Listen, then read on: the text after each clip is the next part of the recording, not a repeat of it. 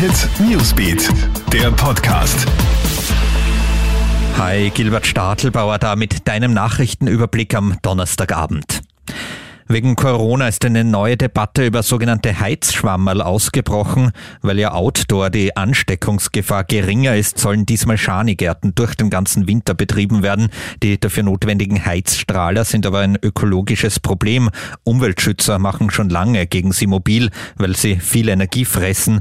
In Corona-Zeiten habe man natürlich mehr Verständnis, heißt es etwa von Greenpeace. Die Heizschwammerl sollen aber lieber nur wenige Stunden am Tag betrieben werden, appellieren die Umweltschützer. Umweltschützer. Lieber sollten Wirte Decken austeilen und viele heiße Getränke anbieten.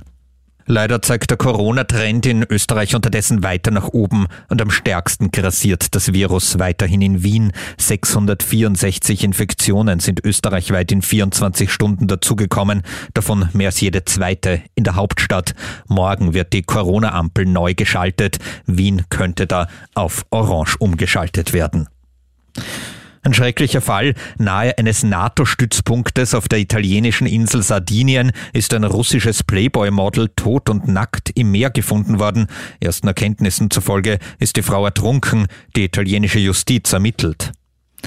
Und ein kurioser Fall beschäftigt aktuell ein Gericht im deutschen Bayreuth. Es geht um einen stinkenden Ziegenbock.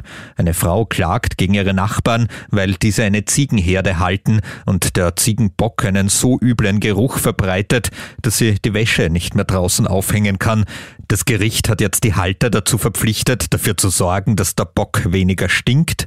Tut er das trotzdem, droht ihnen ein Ordnungsgeld oder sogar eine Haftstrafe. Das waren die aktuellen Meldungen vom Kronehit Newsbeat. Diese präsentieren wir dir auch zweimal täglich in diesem Podcast. Bis zum nächsten Mal. Tschüss. Kronehit Newsbeat, der Podcast.